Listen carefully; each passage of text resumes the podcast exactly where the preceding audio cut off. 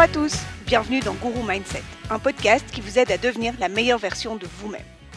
Deux fois par semaine, je traite de sujets auxquels nous sommes confrontés dans la vie de tous les jours et je vous donnerai différentes techniques pour affronter chaque situation et renforcer votre mindset. Ces techniques sont un condensé de formations, de coaching, de livres et de méthodes que j'ai rassemblées tout au long de ma carrière pour vous aider à gagner du temps et que vous puissiez vous construire un état d'esprit en béton armé. Aujourd'hui, on décide que nous ne sommes plus des victimes. C'est parti. Il n'y a rien de plus désagréable qu'une situation dont on se sent victime. C'est injuste. On n'a rien demandé. On ne s'y attendait pas. Et on a la sensation d'avoir été poignardé en plein cœur. Que ce soit un coup du destin ou un coup du voisin, on a la sensation qu'on n'a rien fait pour mériter la situation actuelle. Et en fait, peu importe si on l'a mérité ou non, le résultat est le même. On ne veut pas de cette situation. On veut qu'elle s'en aille, mais rien n'y fait. D'autant plus si ce qui arrive a un impact sur votre vie en général. Bref, être une victime est épuisant moralement, psychologiquement, et sauf pour ceux qui adorent se faire plaindre, c'est une blessure à l'ego qui peut brûler et piquer terriblement. Et si je vous disais que vous aviez le choix? Tout comme ce que je vous disais dans l'épisode Comment franchir un obstacle, à nouveau, vous avez le choix. Je faisais moi-même partie de ces gens qui ont un ego assez haut placé, ceux qui aiment gagner, et qui, quand ils perdent, gardent le sourire, mais cuisent intérieurement. Le sentiment de victimisation était assez souvent présent et détestable. On ne sait même pas quoi en faire tellement on a l'impression qu'il nous met dans une position de faiblesse. Et c'est vraiment de l'énergie gaspillée bêtement, parce qu'il y a une grande différence entre affronter un obstacle et se positionner en victime. Et c'est la raison pour laquelle j'en ai fait deux épisodes bien différents. Quand un obstacle se positionne devant nous, cela peut de prime abord blesser ou décontenancer. À nous d'avoir le courage de mettre en pratique ce que nous avons appris. Être une victime ne se situe pas au niveau des émotions. Non, se positionner en victime, c'est l'ego qui parle. L'ego, les tripes, qui parle et cherche un pansement psychologique qui est l'apitoiement de soi-même ou des autres sur notre pauvre petite personne. Nous voulons que les autres reconnaissent publiquement notre souffrance afin de rendre celle-ci légitime et que nous n'ayons plus besoin de chercher d'excuses pour sortir de cette position. Et je sais que vous êtes en train de tout faire pour me trouver mille contre-exemples. Toutefois, je vous l'assure, on choisit son statut de victime. Ce n'est pas un fardeau que l'on est obligé de porter. D'ailleurs, si vous y pensez bien, nous connaissons tous, ou du moins avons déjà tous lu des histoires sur des gens qui ont vécu des choses terribles et ont décidé de ne plus être des victimes. Ces gens refusent ce statut que l'on décide de s'octroyer car elles préfèrent aller de l'avant que de stagner dans la souffrance. J'adore ces gens, je m'en nourris. Leur courage mental, la force de leur mindset est une inspiration immense. Si eux y arrivent, il n'y a aucune raison que nous n'y arrivions pas. Bon, mais comment est-ce qu'on fait pour sortir de cet état? Tout d'abord, il faut comprendre comment fonctionne le cerveau humain. Celui-ci n'est pas conçu pour vous sortir d'un état dans lequel il vous sait en sécurité. C'est scientifique. Je m'explique. Et je vais vulgariser un peu, donc pardon pour les grands spécialistes du fonctionnement cérébral. Il y a des milliers d'années, quand nous étions des êtres peu évolués attifés de peau de bête et vivant de cueillette et de chasse, les parties du cerveau prédominantes étaient le cerveau reptilien le cerveau primaire.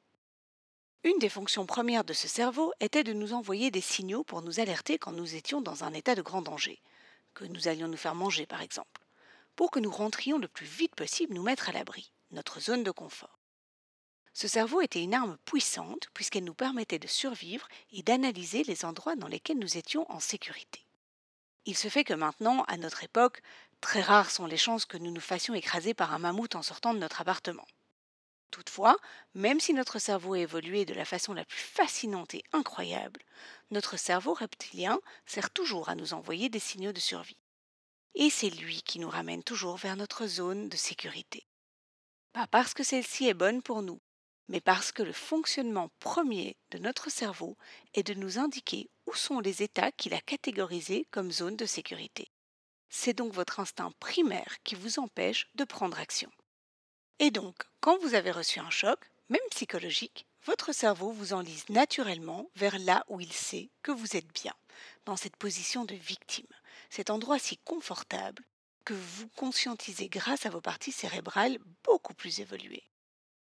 À nouveau, j'ai très fort schématisé les zones du cerveau et je présente mes excuses aux spécialistes. Le but de cet épisode n'étant pas de faire une présentation complète des différentes zones cérébrales.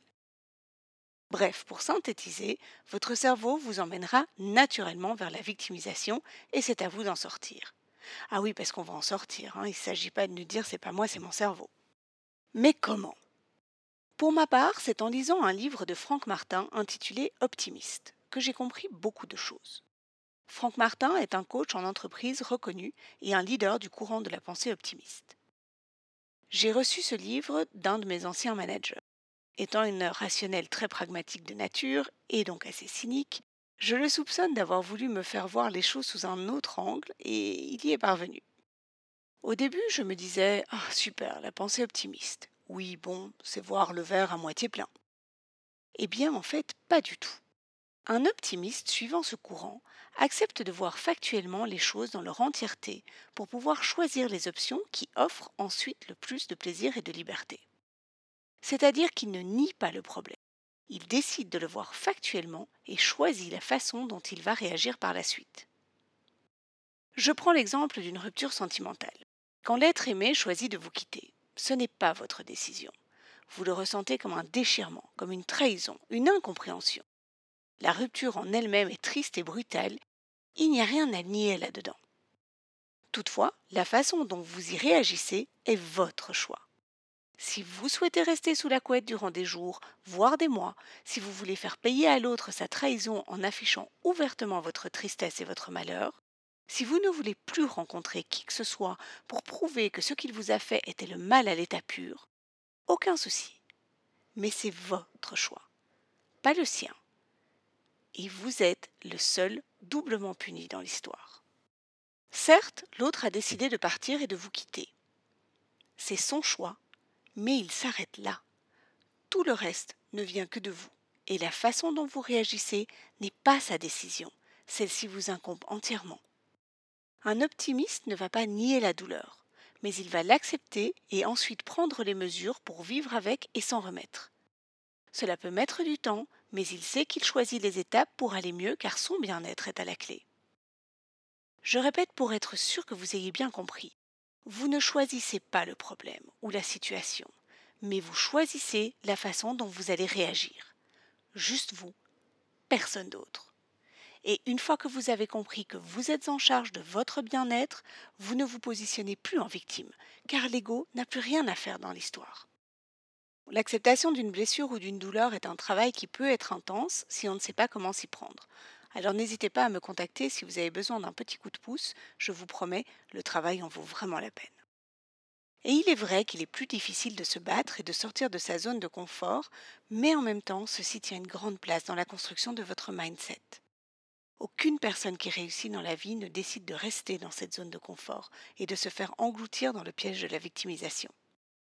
Ils choisissent de répondre à l'adversité en continuant la construction de leur vie. Pensez à toutes les personnes fortes autour de vous. Et je vous garantis que ce n'est pas dû à un ADN différent du vôtre, c'est uniquement une question de choix personnel. Et cette opportunité, vous l'avez autant que n'importe qui d'autre. Alors, vous la saisissez? Essayez, je vous garantis que la seule chose que vous risquez, c'est d'aller mieux et de vous sentir super bien. Voilà pour aujourd'hui. Dans le prochain épisode, on apprendra comment ne plus prendre les choses personnellement. Vous verrez, c'est très libérateur. Merci d'avoir écouté Guru Mindset. Si vous avez besoin de moi ou que vous avez des questions, n'hésitez surtout pas à m'écrire sur julie-guru-mindset.com. À très vite et surtout, aujourd'hui, n'oubliez pas de faire quelque chose qui vous fait plaisir. Bye